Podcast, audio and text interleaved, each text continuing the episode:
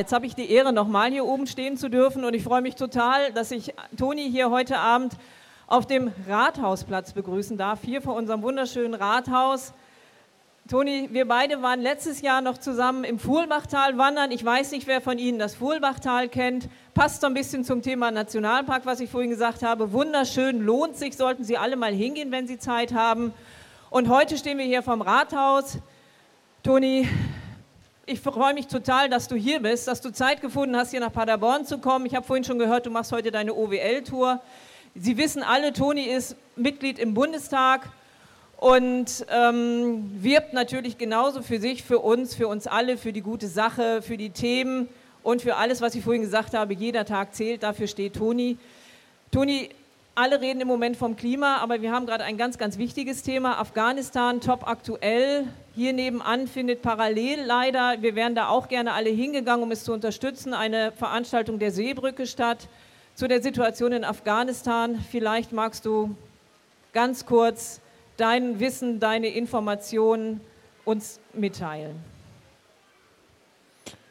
Ja, sehr geehrte Damen und Herren, liebe Freundinnen und Freunde, ich freue mich auch sehr, hier zu sein. Das Thema, mit dem ihr anfangt, ist, finde ich, nicht nur ein trauriges Thema, sondern ein zutiefst für die Bundesrepublik beschämendes Thema. Nämlich, natürlich können Dinge schiefgehen. Natürlich kann man Dinge falsch einschätzen. Aber es gab reihenweise Warnungen, dass in dem Moment, wo die US-amerikanischen Streitkräfte das Land verlassen, die afghanische Regierung und die afghanische Armee innerhalb kürzester Zeit kollabieren wird.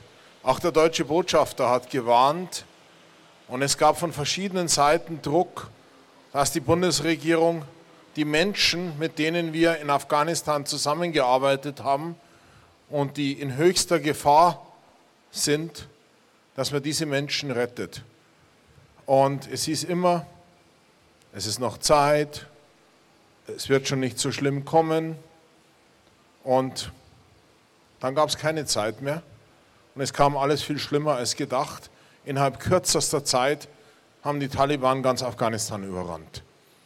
Und Jetzt bleibt gar nichts anderes mehr übrig, als dass die Bundesregierung mit den Taliban verhandelt, dass sie de facto betteln muss, dass die Taliban, unsere Verbündeten, die Ortskräfte, die Frauenrechtlerinnen, die Menschenrechtlerinnen, die Journalistinnen, die alle hochgradig gefährdet sind, dass die noch raus dürfen.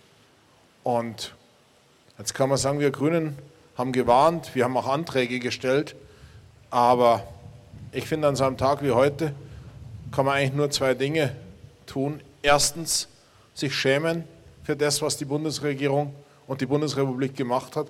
Und zweitens, von dieser Bundesregierung verlangen, dass sie jetzt wirklich alles tut, was in ihrer Macht, in ihrer vielleicht begrenzten Macht steht, um diese Menschen zu retten, die zum Teil unter Lebensgefahr jahrelang unsere Verbündeten waren die Werte von Demokratie und Menschenrechten hochgehalten haben.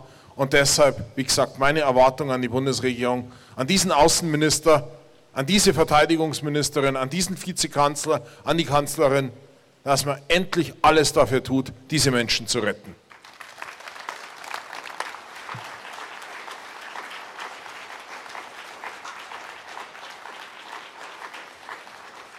Denke, da haben wir alle einen Teil äh, Verantwortung zu tragen. Deutschland, NRW, auch Paderborn zählt dazu, dass wir uns hier bereit erklären, natürlich die Menschen, die uns dort im, in Afghanistan geholfen haben, anders kann man es ja gar nicht sagen, die haben der Bundeswehr geholfen, sie haben übersetzt, sie haben da für sie gekocht, wir haben geputzt, sie die vielen Frauen dort, du hast es gerade gesagt, ich habe noch einen Bericht gehört, dass den Frauen alles abgenommen worden ist. Sie hatten ihre Pässe in der Unterwäsche versteckt, da kamen die Taliban nicht dran, weil sie vielleicht nicht auf die Idee gekommen sind. Die haben nichts mehr außer ihr nacktes Leben und sind total verzweifelt.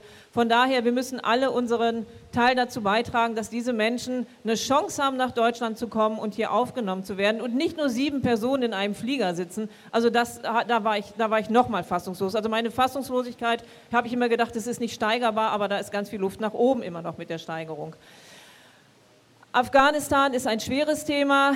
Das nächste Thema ist auch ein schweres Thema, weil dieses Thema ist, finde ich, spannt ein Bogen über alles andere, nämlich das ist unser Klima.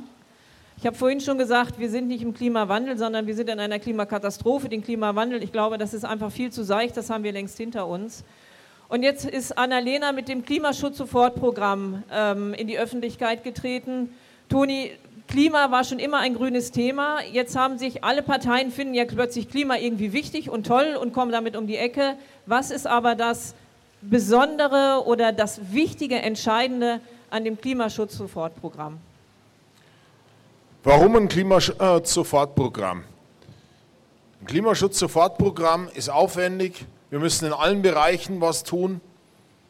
Und Ganz viele sagen, ja, aber es wäre doch einfacher, wenn man etwas mehr Zeit hätte und wenn man schauen könnte, was ist richtig, was ist falsch, wenn man nochmal genauer überlegen könnte.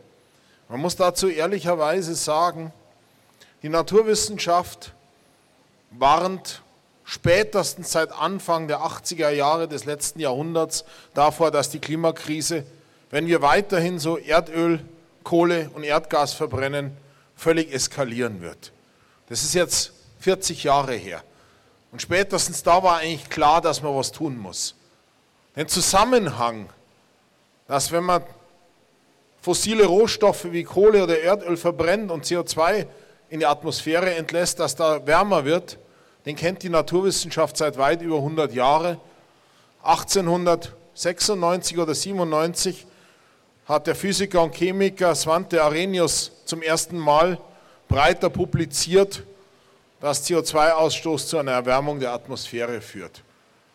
Und jetzt, nachdem so viele Jahre, Jahrzehnte de facto fast tatenlos vergangen sind, jetzt haben wir nicht mehr viel Zeit. Wir haben noch 10 bis 15 Jahre Zeit, um die Klimakrise in den Griff zu kriegen. Und deswegen müssen wir jetzt schnell handeln und wir müssen in allen Bereichen handeln.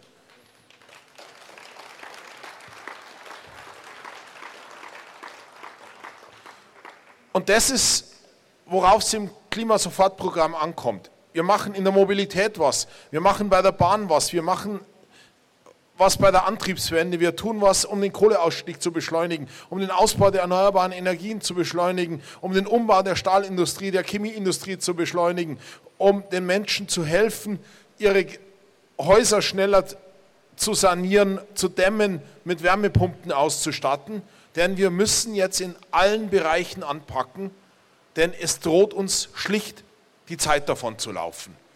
Und ganz häufig hört man dann, ja, wir müssen die Natur retten, wir müssen den Planeten retten. Oder die Umweltministerin hat gesagt, der Planet ist in Lebensgefahr. Das ist ein ganz großer Irrtum. Der Planet ist nicht in Lebensgefahr. Der Planet hat schon ganz andere Sachen überstanden wie uns. Er hat schon schwere Meteoriteneinschläge überstanden. Er war schon mal eine Schneeballerde.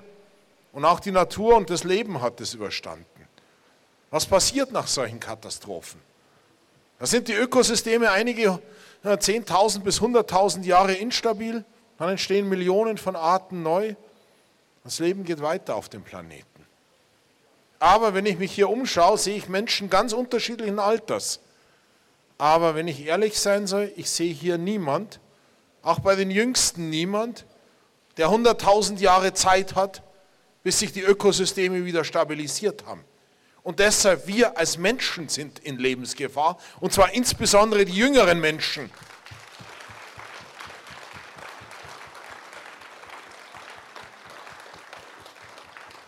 Denn wenn es zu Ökosystemzusammenbrüchen kommt, da will man nicht dabei sein.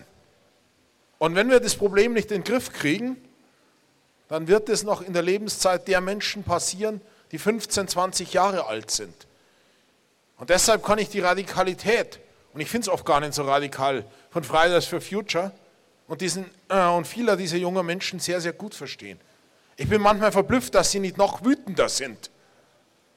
Denn die Politik, wie sie im Moment passiert, bringt diese Menschen in existenzielle Gefahr in der Zukunft. Und deshalb brauchen wir ein Klimaschutz-Sofortprogramm. Und deshalb brauchen wir Menschen, die willens sind, das umzusetzen und durchzusetzen. Und deswegen brauchen wir eine Bundeskanzlerin Annalena Baerbock.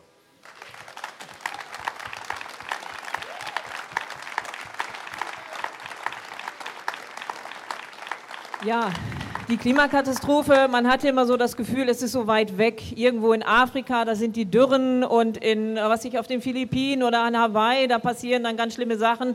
Nur es rückt immer näher und es ist ja greifbar. NRW hat es ja in den Sommerferien total heftig erwischt.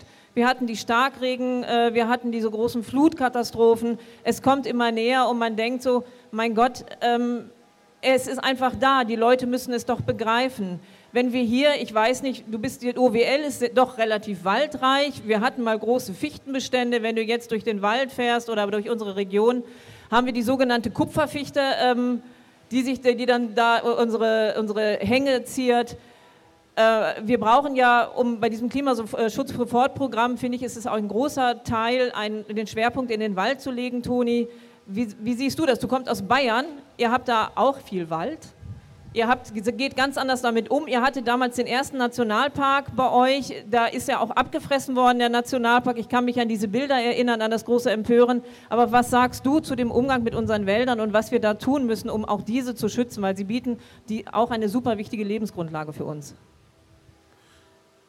Ja, ich war ja auch letztes Jahr schon stärker in NRW unterwegs und auch heute äh, wieder beim Durchfahren. Letztes Jahr haben wir uns die Wälder zum Teil auch angeschaut. Man muss klar sagen, in der Klimakrise wird es in der Zukunft keine Fichtenwälder oder Fichtenforste mehr in so einer Region wie NRW geben. Die Fichte ist ein Hochgebirgsbaum, die kühl-feuchtes Klima braucht. Und so ein kühl-feuchtes Klima mag es in dem einen oder anderen Jahr noch geben, aber nicht 80 Jahre am Stück die so ein Baum mindestens braucht, um eine gewisse Größe zu erreichen. Eigentlich werden Fichten ein paar hundert Jahre alt und eigentlich brauchen wir auch mehr alte Wälder für die Rettung der Artenvielfalt. Und deshalb, und deshalb brauchen wir zukünftig eine andere Forstwirtschaft. Eine Forstwirtschaft, die zum Teil mehr die Natur machen lässt, die auf eine ganz viel größere Vielfalt setzt die Mischwälder hat, die auf Baumarten setzt, die es bis jetzt kaum in unseren Wäldern gibt, wie Hainbuchen oder Linden, wo man auch ein bisschen mehr Buche hat, aber auch die Buche ist schwer getroffen, wo man ein bisschen mehr Eiche hat. Und deshalb, glaube ich, muss man sich darüber im Klaren sein, dass wir erstens sehr zurückhaltend sein müssen, wie viel Holz wir zukünftig aus diesen Wäldern noch rausholen können. Weil nicht so ein Baum braucht halt eine Zeit zu wachsen. Und zweitens, der Natur mehr Spielraum geben. Das ist auch so eine bisschen offene Frage, welche Baumarten, und so ein Baum soll ja eigentlich, mein Gott, wenn es wirklich ein naturnaher Wald wäre, je nach Art 200, 300, bei Eichen 500, 600 Jahre wenn er alt wird, stehen können. Und deswegen brauchen wir auch deutlich mehr Naturwälder, wo die Natur einfach selber ausprobieren kann, was jetzt noch funktioniert. Klimaschutz. Klimaschutz kostet viel Geld. Gar keine Frage. Die Klimafolgen kosten noch viel, viel mehr Geld und die Schäden, die dadurch entstehen. Jetzt haben die Menschen berechtigte Sorge, dass wir uns den Klimaschutz nicht leisten können. Toni, vielleicht kannst du da auch noch mal ein paar Worte zu sagen. Es gibt das Energiegeld, das steht bei uns im Wahlprogramm. Vielleicht kannst du das noch mal erläutern, um es auch noch mal deutlich zu machen, dass es der einzige Weg oder ein guter Weg ist, um damit umzugehen. Es ist immer ganz schwierig, wenn man in politischen Zusammenhängen mit, über alternativlos spricht. Denn in politischen Zusammenhängen ist ganz wenig alternativlos. Das Problem ist, dass die Klimakrise ein naturwissenschaftlicher Zusammenhang ist. Und wir können darüber diskutieren, wie wir verhindern, dass wir die Menge CO2 in die Atmosphäre bringen. Da gibt es unterschiedliche Wege. In der Mobilität kann man zum Beispiel stärker auf die Bahn setzen oder rein darauf setzen, dass die Autos emissionsfrei werden. Ich halte eine Mischung, mehr Bahn, mehr Bus, mehr Fahrrad, mehr Fußgängerfreundlichkeit und die Autos emissionsfrei machen für richtig. Aber wenn das CO2 mal in der Erdatmosphäre ist, dann gelten die Strahlengesetze und damit kannst du nicht verhandeln. Auch mit einem steigenden Meeresspiegel kannst du nicht mehr verhandeln. Deshalb, dass wir das CO2, wenn wir unsere Lebensgrundlagen retten wollen, nicht in die Atmosphäre zusätzlich bringen, das ist halt leider doch, nicht ein naturwissenschaftlicher Zusammenhang, alternativlos. Und wie können wir uns das jetzt leisten? Man muss sich darüber im Klaren sein, dass es im Kern an den gesetzlichen Rahmenbedingungen liegt, warum der Klimaschutz bei uns nicht oder die Klimaschutzmaßnahmen sich schneller durchsetzen und erfolgreicher sind. Denn wir haben inzwischen für alles die Techniken, für alles die Ideen.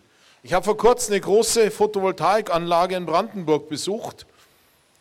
Die Eigentümer dieser Photovoltaikanlage haben mir gesagt, ich darf sagen, dass sie die Kilowattstunde Strom für unter 4 Cent produzieren. Wie billig es wirklich ist, haben sie gemeint, ist ihr Geschäftsgeheimnis. Aber unter 4 Cent die Kilowattstunde Strom aus einem neu gebauten Kraftwerk, das ist sensationell. Das schafft ihnen kein anderes neu gebautes Kraftwerk. Das heißt, wenn wir die Dinge richtig machen, ist kluger Klimaschutz nicht nur die Rettung unserer Lebensgrundlagen, sondern die Energie wird billiger. Nach langen Jahren, wo man sehr, sehr viel Geld bezahlt hat, um sie kostengünstig zu machen, haben wir das jetzt endlich erreicht. Und früher haben wir uns gestritten mit der Stahlindustrie hier in NRW, eher im Ruhrgebiet, aber doch sehr prominent. Wir von grüner Seite haben zur Stahlindustrie gesagt, ihr müsst endlich runter mit dem CO2-Ausstoß. Die Stahlindustrie hat gesagt, es geht einfach nicht. Wir brauchen die Kokskohle prozessbedingt. Jetzt, wenn wir mit der Stahlindustrie reden, sagen Sie, Herr Hofreiter, wie können wir schneller die gesetzlichen Rahmenbedingungen schaffen, dass wir endlich in neue Hochöfen investieren können, die auf Basis grüner ähm, Wasserstoff funktionieren. Eine völlig andere Sache. Plötzlich streiten Stahlindustrie, IG Metall und Grüne Seit an Seit gegen die Bundesregierung, dass endlich die richtigen gesetzlichen Rahmenbedingungen gibt, dass die investieren können, dass zukunftsfähige Arbeitsplätze gibt, dass die dauerhaft auch hier entstehen. Das heißt, die Situation hat sich völlig verändert. Wir haben eine Industrie, wir haben in weiten Teilen Gewerkschaften, die viel, viel weiter sind wie die Bundesregierung.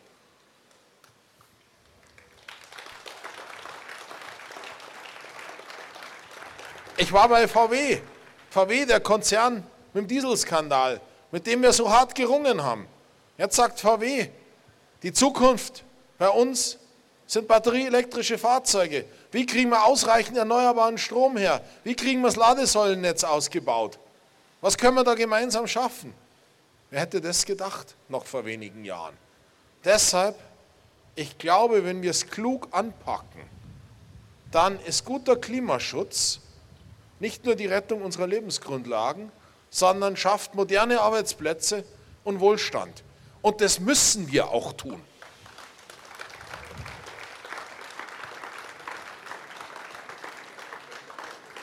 Denn wir sind als Deutschland zwar die viertgrößte Industrienation auf diesem Planeten, aber trotzdem genügt es nicht, wenn nur Deutschland den CO2-Ausstoß senkt. Und deshalb, was ist unsere Aufgabe? Es geht nicht nur darum, den CO2-Ausstoß zu senken, sondern es geht darum zu zeigen, den CO2-Ausstoß Richtung Null zu senken und das Land eine starke Industrie weiter zu behalten, die Industrie sogar zu stärken, moderne Arbeitsplätze äh, zu schaffen, aufgrund modernster Technologie und zu zeigen, ey, es wird besser dadurch. Der Strom wird am Ende doch kostengünstiger. In den Straßen haben wir mehr Bus, mehr Bahn, aber die Autos, die noch fahren, wo sie notwendig sind, sind emissionsfrei, sind leise, sind sicherer. Denn wir müssen denn die sozialökologische Transformation so gestalten, dass alle sagen, ey, das ist toll, das will ich auch haben. Das ist ein richtiges Vorbild. Und ihr habt die tollen Technologien. Das ist spannend. Wie habt ihr das geschafft? Nämlich All die Ideen und Technologien gibt es in der Wirtschaft, bei den Gewerkschaften, in der Gesellschaft. Wir müssen nur noch die Rahmenbedingungen setzen. Wenn wir das klug und richtig machen, dann haben wir eine Chance, dass das in ganz Europa passiert, dass es am Ende weltweit passiert. Und dann haben wir die Chance, unsere Lebensgrundlagen zu retten für die Menschen, die jetzt 20 oder 15 Jahre alt oder noch jünger sind. Denn wir wissen so viel wie noch nie in der Geschichte der Menschheit. Das Wissen ist da. Lasst es uns einfach umsetzen. Lasst uns dafür sorgen, dass wir endlich eine Bundesregierung haben, die bei Krisen vorausschauend handelt, die nicht zögert, die nicht hofft, so schlimm wird schon nicht werden und die sich am Ende doch nicht traut, Entscheidungen zu treffen. So wie wir es bei Corona erlebt haben, so wie wir es seit Jahren bei der Klimakrise erleben, so wie wir es jetzt wieder in Afghanistan erlebt haben. Wir brauchen eine Bundesregierung, die sich traut zu handeln.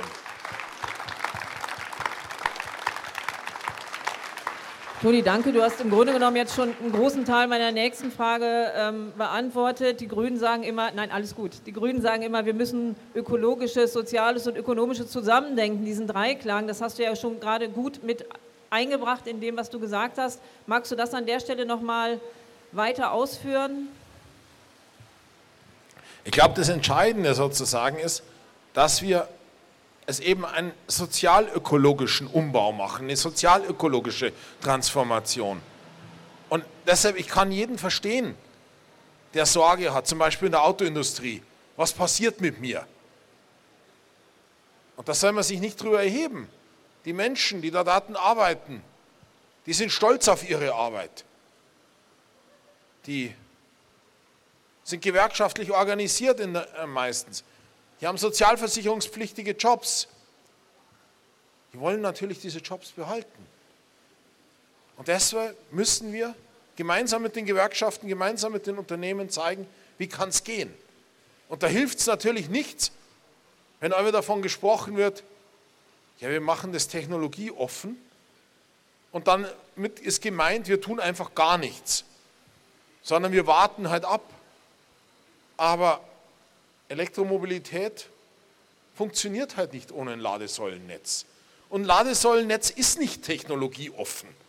Weil ich an einer Elektroladesäule kann ich kein Wasserstoffauto betanken und kann ich auch keinen synthetischen Kraftstoff betanken.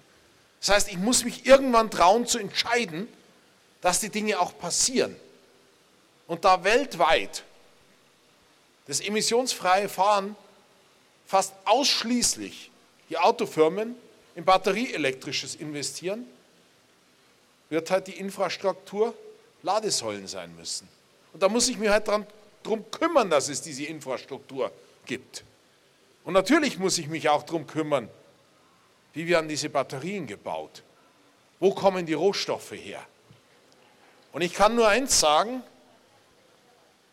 ich war ja früher Artenvielfaltsforscher, bevor ich hauptberuflich in die Politik ging und war viel in den Ländern des globalen Südens unterwegs.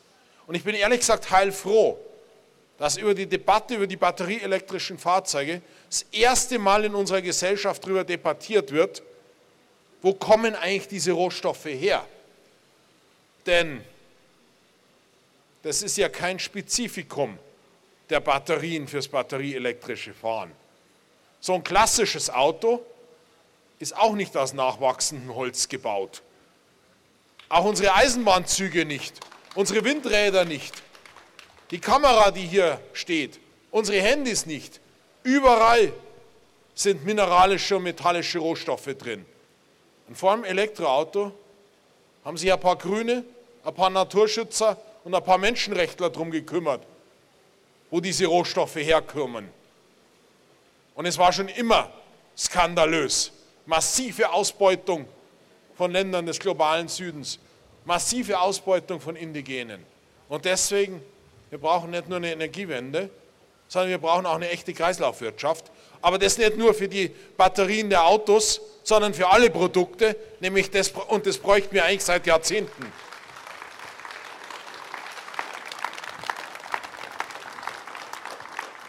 So, Toni, ich glaube, wir könnten jetzt stundenlang so weitermachen, uns wird immer noch wieder was einfallen, aber ich würde gerne einmal so in die Runde gehen und fragen, haben Sie etwas, was Ihnen auf der Seele brennt, was Sie Toni fragen möchten, was Sie hier uns mitteilen möchten? Dann hätten Sie jetzt die Chance dazu. Da vorne zeigt einer auf. Karin, würdest du einmal da, der Mann mit dem Cappy? Vielleicht stellen Sie sich einmal ganz kurz vor mit Ihrem Namen und mein Name dann ist Franz Lohmann. Ich wohne in Paderborn und ich höre immer, Sie wollen Wasserstoff produzieren. Aber wie wollen Sie den Wasserstoff produzieren? Karl-Heinz Tetzlaff hat schon im Jahre 2000 und auch davor noch geschrieben, aus Biostoffen Wasserstoff zu produzieren. Und das ist möglich, wenn man Biostoffe auf über 850 Grad erhitzt und diese Biostoffe anschließend reinigt. Also Kohlen, Wasserstoff und Wasserstoff und äh, CO2 muss nachträglich nochmal gereinigt werden. Und das ist eine Möglichkeit, das ist Wasserstoff für alle. In dem, das Buch müsste einigen von euch auch interessieren, vor allen Dingen die Politiker. Danke für die Frage. Wasserstoff für alle. Danke für die Frage. Toni, möchtest du direkt darauf reagieren? Weil im Moment sehe ich keine Wortmeldung. Vielleicht Trauen ganz Sie kurz. sich? Wir haben ein Problem sozusagen mit der Menge von Photosyntheseprodukten, die, äh, die produziert werden. Also man braucht ja die biogenen Rohstoffe müssen ja irgendwie hergestellt werden. Und wir übernutzen bereits jetzt insgesamt die gesammelten Photosyntheseprodukte der Natur, sei es, dass wir die Meere überfischen, sei es, dass wir einen zu hohen Anteil weltweit aus den Wäldern holen und zu hohen Anteil der Landfläche in Beschlag nehmen. Das ist eine der Ursachen fürs Artensterben. Wo wir allerdings wenig Mangel haben, zumindest theoretisch, wenn wir sie entsprechend ausbauen, ist bei der Ernte der erneuerbaren Energien. Nicht? Die Sonne strahlt jeden Tag die 5000-fache Menge an Energie auf diesem Planeten, wie wir Menschen nutzen. Und deshalb müssen wir zukünftig auch den Wasserstoff durch erneuerbaren Strom, den wir ernten, indem wir Photovoltaik einsetzen, indem wir Windkraft einsetzen, onshore, offshore. Damit werden wir mit Elektrolyseuren, die auch immer kostengünstiger werden, den Wasserstoff produzieren.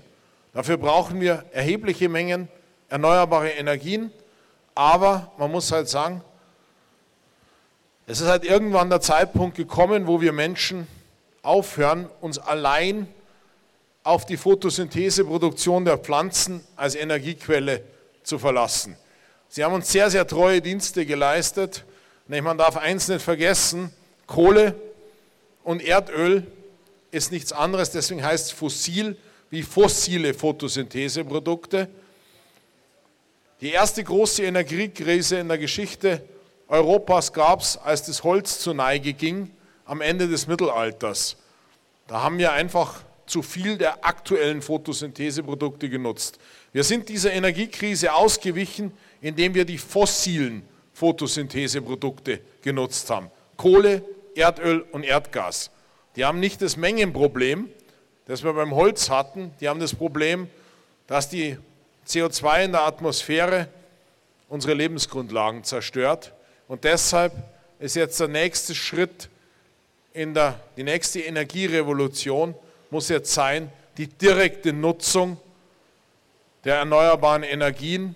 Und da ist der Hauptenergieträger Strom, den wir dann zwischenspeichern, kurzzeitig in Lithiumbatterien oder andere Kurzzeitbatterien, mittelfristig in Flussbatterien, langfristig in Wasserstoff. Und das Potenzial ist gigantisch. Ich sagte, wie gesagt, die 5000-fache Menge allein, was die Sonne direkt auf den Planeten einstrahlt. Wir müssen nur ein Fünftausendstel ernten, dann können wir unseren Energiebedarf decken und sind CO2-frei. Das sollte man eigentlich mit all dem, was wir wissen, schaffen.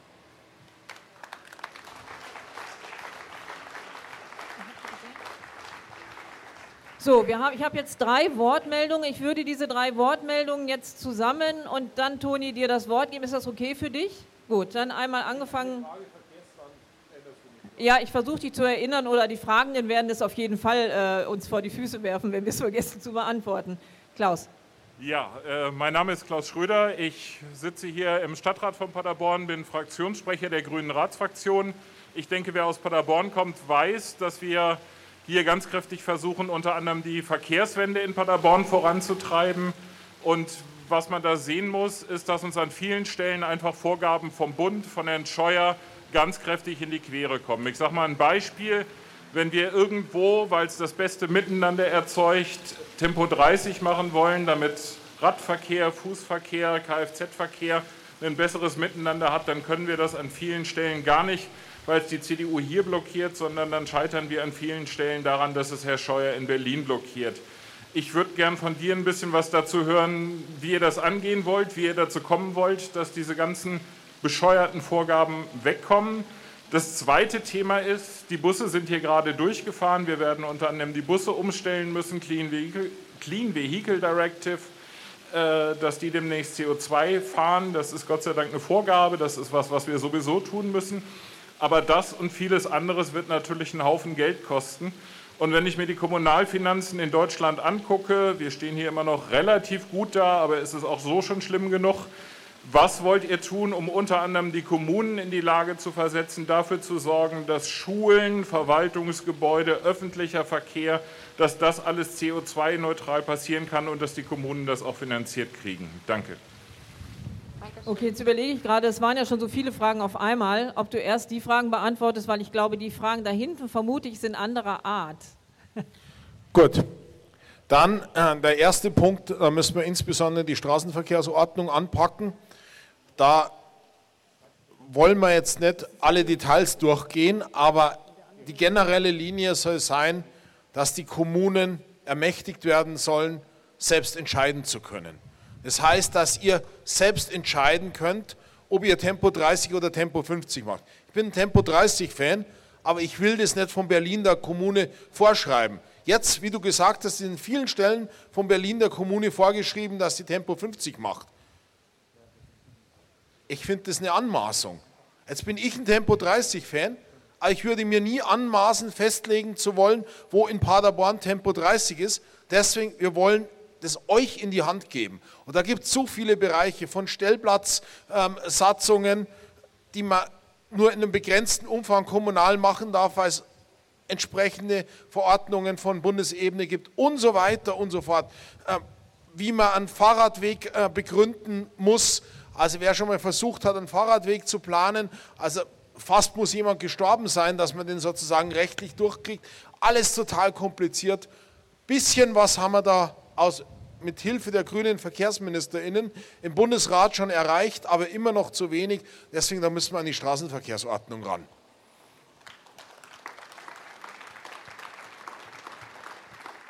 Wie gesagt, das klingt mega technisch, aber macht fürs Leben in der Stadt einen Riesenunterschied, weil die ist im Moment einfach aus Sicht der Windschutzscheibe geschrieben. Oder wie es so schön technisch heißt, die Leichtigkeit und Flüssigkeit des Verkehrs. Und damit ist rein der Autoverkehr gemeint. Damit sind Fußgänger, FahrradfahrerInnen, ähm, der Busverkehr und so weiter wird da häufig völlig vergessen. Und dann zu deiner zweiten Frage. Na, erstens für überschuldete Kommunen, aber soweit ich verstanden habe, das ist ja nicht euer Problem, wollen wir einen Altschuldenhilfefonds, weil nämlich viele Kommunen wirklich sich gar nicht mehr rausziehen. Und für euer Problem sozusagen im Verkehrsbereich wollen wir die GVFG-Mittel entsprechend anpassen. Deswegen wollen wir die Schuldenbremse ja um eine Nettoinvestitionsregel ergänzen, weil wir sagen, wir müssen einfach viel mehr investieren.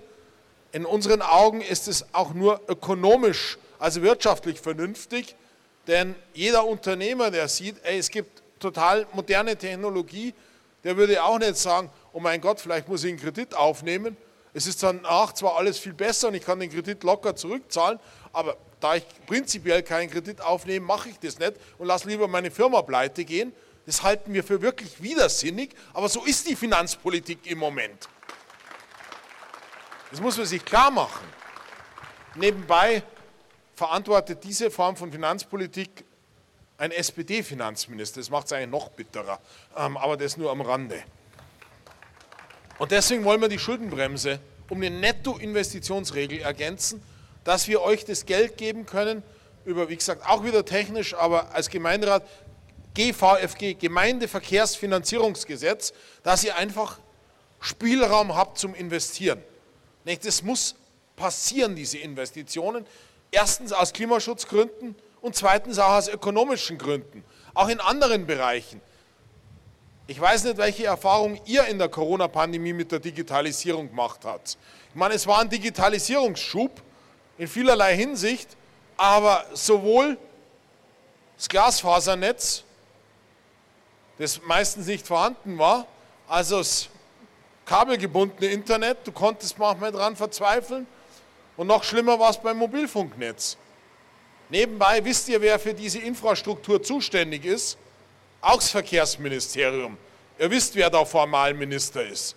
Also auch das sollte man dringend ändern. Auch da muss mehr investiert werden.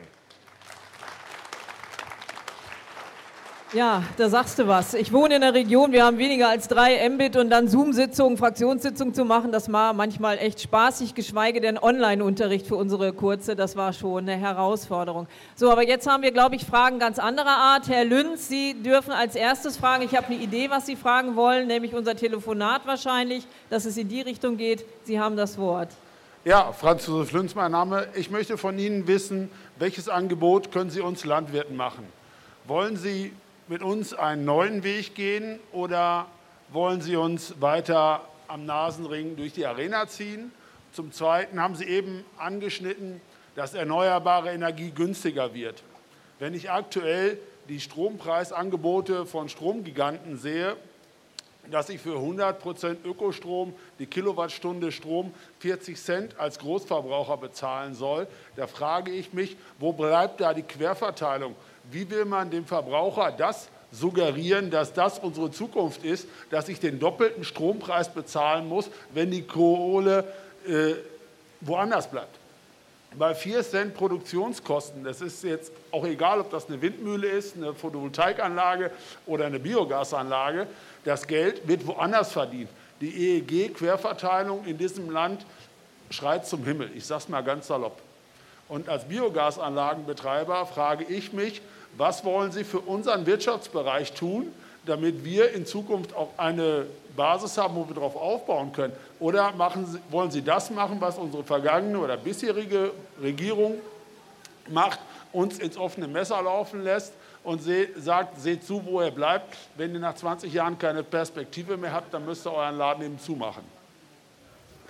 Okay, wir würden jetzt die nächste Frage noch direkt dazu nehmen. Ja, hallo, Markus Blome, mein Name aus Delbrück. Eigentlich ist es ein ganzer Komplex an Fragen. Da muss ich mal die wichtigste raussuchen. Wichtig finde ich erstmal die Finanzierung. Wo soll das ganze Geld wegkommen? Sie reden über sozialverträglich. Wie soll denn diese Umverteilung stattfinden? Sie sprachen über die Gewinnung oder Erntung von Strom. Wenn Sie mal ins Paderborner Umland gucken, wie viele Windmühlen stehen hier schon und wie groß ist der Aufschrei in der Bevölkerung, die sich dagegen wehrt, noch mehr zu bauen? Wo wollen wir die Dinger hinbauen? Oder bei Solar, Sie sprachen von dieser Superanlage, das ist ja eine On-Land-Anlage in Brandenburg oder wo sie steht, da gibt es ja ganz viele. Was ist mit der Flächenversiegelung? Brauchen wir keine Flächen mehr, um Nahrungsmittel zu produzieren? Das wäre mein eigentliches Thema gewesen, die Nahrungsmittelproduktion. Wie kann ich den Leuten sowas vorgaukeln, dass diese grüne Wende der große Wurf ist? Wenn ich weiß, ich brauche für ökologische Produktion das doppelte oder dreifache Fläche, wenn ich es nach Brasilien verlagere, an neuer Fläche. Also das kann doch wohl nicht die Lösung sein. Warum erhalten wir nicht vorhandene Strukturen, die hier existieren, die vernünftig betrieben werden und verlagern Probleme ins Ausland oder exportieren die ins Ausland.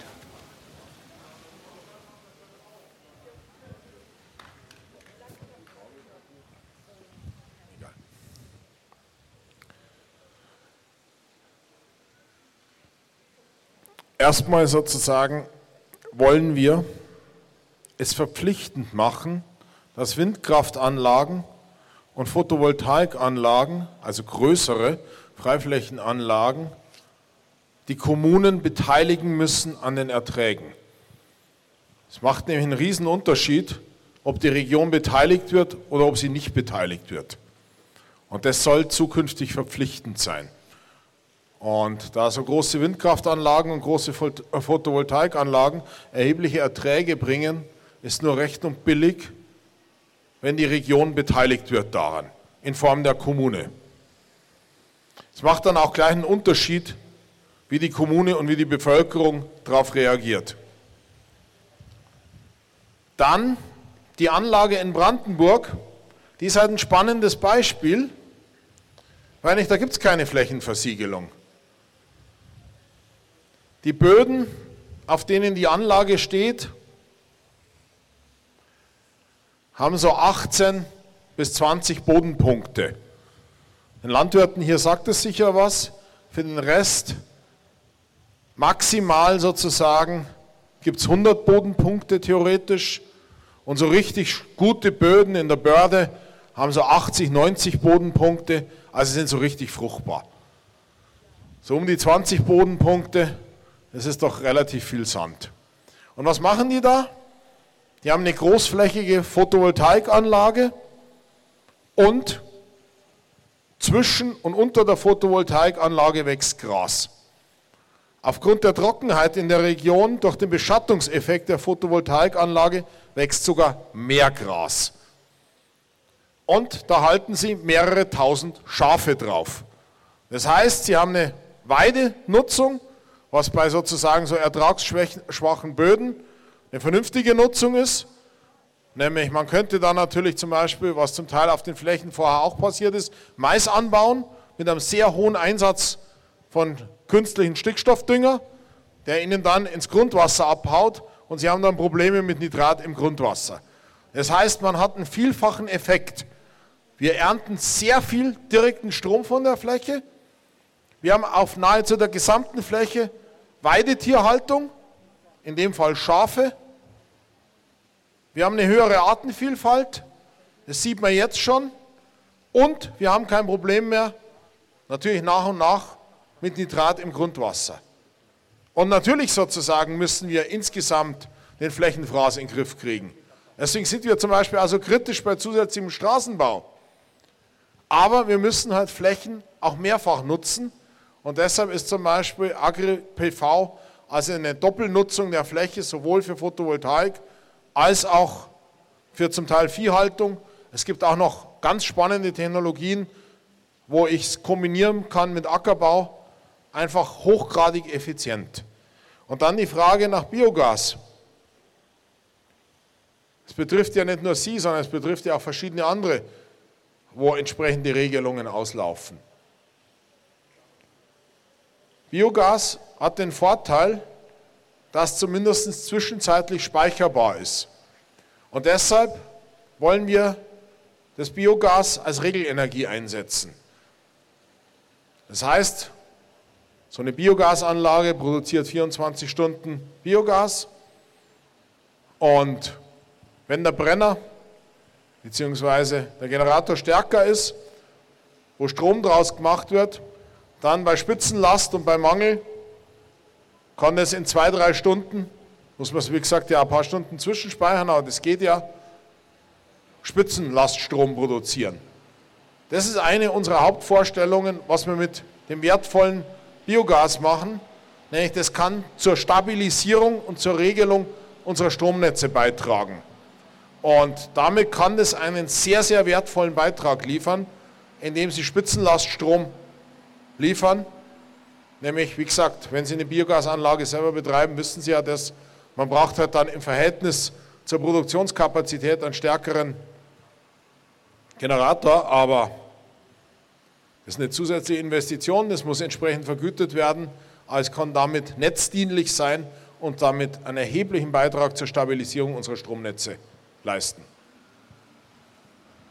Okay.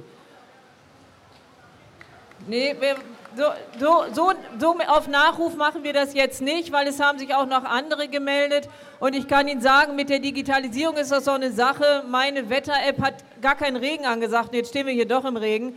Deswegen würden wir jetzt die letzte Fragerunde eröffnen. Es gab, glaube ich, noch zwei Fragen. Karin, wer hatte sich noch gemeldet? Du hattest das gerade gesagt. Ich stehe neben dem Herrn, ah, okay, der gut. eine Frage hat. Eine Dame hat noch eine Frage und zum Schluss noch ein Herr. Ich Okay. habe aber zuerst eine Frage, lieber Anton. Unser Rathaus hat einen Gewölbegang. Sollen wir dein Podest Nein. darunter schieben? Macht einfach schnell die Fragen und ich Genau. antworte vielleicht nicht ganz so lang.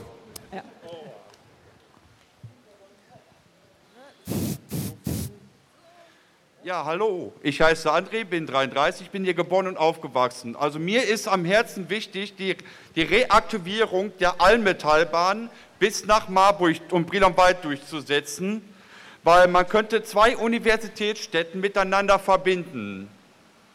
Das wäre mein großes Anliegen. Karin, die nächste. Nächste Frage, wo ist die Dame? Die ist weg. Ah, okay. Dann hat sich das jetzt reduziert auf die Frage des Herrn, der dort noch steht. Wo? Da. Wigbert Wördorf, warum trauen sich die Grünen nicht an den umweltschädlichen Subventionsabbau? Bei der Hö Höhepunkt des Dieselskandals habe ich nichts davon gehört. Angeblich soll ja alleine Dieselsubvention 7 Milliarden ausmachen und insgesamt 37 Milliarden umweltschädliche Subventionen sein. Ich habe da beim Dieselskandal nichts drüber gehört. Verbot vom Diesel ja, aber nicht, das könnte man ja zur Finanzierung nehmen. Nichts gehört. Das kann ich jetzt ehrlich gesagt nicht beurteilen, wo sie sozusagen äh, das gehört oder nicht gehört haben, aber den Abbau des Dieselprivilegs fordern wir seit vielen Jahren und ich kann mich düster erinnern, dass ich da einen ganzen Schwung Interviews persönlich dazu hatte und ich glaube, es war sogar mal in der Tagesschau, aber das kann ich Ihnen nicht mehr garantieren. Aber ich habe es jedenfalls in vielen Zeitungen gefunden und wir fordern das schon lange und ich gebe Ihnen da einfach nur recht, dass das braucht und wir würden es gern durchsetzen. Und, und wenn wir sozusagen da bisher in Ihren Augen zu leise waren, dann, wir haben zwar gerade einen Mitgliederboom, aber kommen Sie einfach zu uns und helfen Sie mit, diese Information zu verbreiten. Je mehr Leute wir sind, desto mehr und schneller und besser können wir die Ideen verbreiten. Denn das, was Sie gesagt haben, es sind genau unsere Ideen. Und wie gesagt, Lautstärkeregler raufregeln äh, ist umso leichter, je mehr Leute mithelfen. Deswegen, ich bin mir sicher, Sie sind ganz herzlich eingeladen, hier den äh, Paderborner Grünen mitzuhelfen, dass man diese absolut richtige Forderung auch hier lauter verbreiten kann. Super. Dann das, was Sie angesprochen haben, ist ein generelles Problem. Seit 1990 sind 5400 Streckenkilometer Bahn stillgelegt worden, häufig im ländlichen Raum. 5400 Kilometer ist natürlich auch eine massive Freiheitseinschränkung für viele Menschen im ländlichen Raum, weil sie nämlich damit gezwungen waren, mit dem Auto unterwegs zu sein. Und viele Menschen können sich kein Auto leisten oder sind zu jung, um Auto zu fahren oder wollen vielleicht mit 80 nicht mehr überall mit dem Auto hinfahren. Deswegen ist eine Alternative zum Auto, wenn sie angeboten wird, in Form eines funktionierenden Bus- und Bahnsystems, auch ein Mehr an Freiheit. Und deswegen wollen wir so viele Bahnstrecken wie irgendwie möglich reaktivieren, weil es einfach eine Wahlmöglichkeit gibt. Ich kenne jetzt Ihr Projekt nicht bis ins letzte Detail, ob die Strecke entwidmet ist oder ob sie noch gewidmet ist. Also man muss dazu wissen, Bahnstrecken sind gewidmet als Bahnstrecke und selbst wenn da oft seit Jahrzehnten kein Zug mehr fährt, sind viele immer noch als Bahnstrecken gewidmet. Solange sie noch gewidmet sind, man die relativ zügig wieder errichten und in Betrieb nehmen. Wenn sie entwidmet sind, hat man äußerst kompliziertes Planungsrecht, das wir allerdings auch dringend vereinfachen müssen. Im Moment dauert es im Schnitt 30 Jahre, bis eine Bahnstrecke von der Planung bis zum Bau ist und das können wir uns einfach nicht leisten, den Zeitverzug. Aber wenn sie noch gewidmet ist, dann kann das relativ, relativ zügig gehen. Und wie gesagt, wir wollen Tausende von Kilometer Bahn reaktivieren, um den Menschen erstens was für den Klimaschutz zu tun und zweitens den Menschen eine Mobilitätsalternative anzubieten, nämlich wenn es halt keinen Bus und keine Bahn gibt, ja, mei, dann kannst du mit dem Radl fahren. Das ist vielleicht für manche Strecken auch ein bisschen viel. Oder dann gibt es halt bloß das Auto. Und deshalb wollen wir die reaktivieren. Okay, jetzt gibt es noch eine, das ist aber wirklich die allerletzte Frage, weil wir wollen ja auch zum Ende kommen, damit Sie nicht nass werden. Und es ist ja auch etwas unschön, man wird klamm und man wird kalt. Also die letzte Frage, kurze Frage, knackige Antwort, Toni. Ja, hier ist der Michael Engel, äh, komme aus Paderborn. Und äh, die Frage beziehungsweise zu dem Thema, was anfänglich äh, schon gesagt war, Afghanistan. Und äh, da habe ich die Frage, Afghanistan, wann äh, gehen wir aus diesen Militäreinsätzen raus, sofern die Grünen mit an die Regierung kommen? Naja, das Problem in Afghanistan war ja, dass wir aus dem Militäreinsatz sehr schnell rausgegangen sind und innerhalb kürzester Zeit alles kollabiert ist und die Menschen es noch nicht einmal schnell genug nach Kabul geschafft haben und selbst die, die es nach Kabul geschafft haben, haben es zum Teil nicht mehr zum Flughafen geschafft. Die USA haben in Afghanistan direkt eine Billion Dollar investiert. Eine Billion Dollar. Das Ergebnis war, dass innerhalb von wenigen Wochen die Taliban das Land rückerobert haben. Jetzt kann man natürlich einfach sagen, das war alles totaler Quatsch. Und der Militäreinsatz war totaler Quatsch. Aber es ist in Afghanistan über 20 Jahre eine Generation herangewachsen, die immerhin Ansätze von Freiheit kannte. Und wenn man nicht eingegriffen hätte, hätten die Taliban, die vor 20 Jahren so richtig sadistisch regiert haben, die ganze Zeit das Land regiert. Deshalb, ich habe im Bundestag immer gegen den Afghanistan-Einsatz gestimmt weil ich den Einsatz, so wie er stattgefunden hat, nicht zielführend fand. Aber so einfach zu sagen, es wäre einfach alles gut, wenn der Westen nicht eingreift, das funktioniert halt auch nicht. Ich glaube, wir müssen uns als Demokratien sehr gut überlegen, wie kann es uns gelingen, dass wir anderen Ländern helfen, sodass auch wirklich dauerhaft funktioniert. Nämlich die Geschichte also einen Irak-Einsatz wollen wir jetzt mal nicht dazu rechnen. Das war einfach Lug und Betrug. Aber selbst die Einsätze, die eigentlich guten Willens versucht worden sind, wie Afghanistan oder Somalia oder im Moment der Mali-Einsatz, wo man dachte, viel gelernt zu haben, wo man UN-Mandat hat, wo man Friedensprozess hat, wo man zivilen Prozess hat, dazu, auch der ist in großen Schwierigkeiten. Und deswegen ist, finde ich, der aktuelle Skandal in Afghanistan ist riesig. Aber eigentlich der länger laufendere Skandal ist, dass wir seit langem im Bundestag beantragen, man möge die Militäreinsätze evaluieren und lernen, was da eigentlich schief geht. Und dass dies immer und immer wieder abgelehnt wird.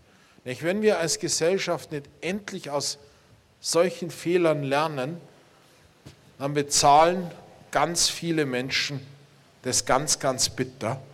Aber einfach zu sagen, man lässt die, macht halt einfach gar nichts, das ist angesichts der Schrecknisse, angesichts der Terrorherrschaft, die es in so vielen Regionen gibt, das ist halt auch irgendwie keine Lösung.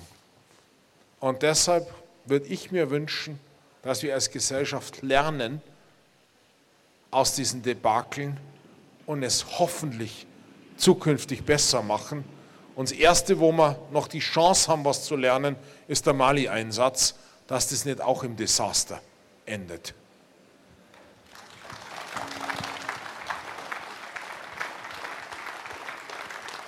Toni, vielen Dank. Bevor wir jetzt so dieses Ganze hier beenden, ein Satz, den du uns gerne mit auf den Weg geben möchtest, den du noch loswerden möchtest, so was brauchen wir noch von dir?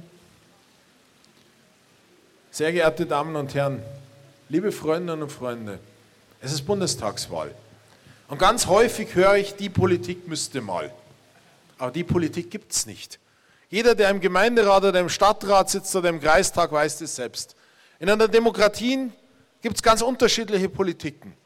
Und natürlich sind die Abgeordneten dafür verantwortlich, dass sie ernsthaft ringen um eine gute Politik, Argumente austauschen. Aber mindestens die Hälfte der Verantwortung haben wir alle gemeinsam. Nämlich, ich war wie gesagt vorher Naturwissenschaftler und sitze jetzt seit 16 Jahren im Inneren, im Herzen der Demokratie in unserem Parlament. Und ich kann Ihnen eins sagen, es mag vielleicht nicht immer das passieren im Bundestag, was die Bevölkerung will, als passiert exakt das, was die Bevölkerung mehrheitlich gewählt hat. Das muss man sich klar machen. Wir haben das gigantische Privileg, in einer Demokratie zu leben. Und es passiert das, was mehrheitlich gewählt wird. Deswegen, man überlege sich gut, wo man sein Kreuzchen macht. Nicht am Ende bekommt man die Politik, die man wählt. Und das sollte dann die sein, die man sich wünscht. Und deshalb überlege man sich, ob man nicht doch mal grün wählt.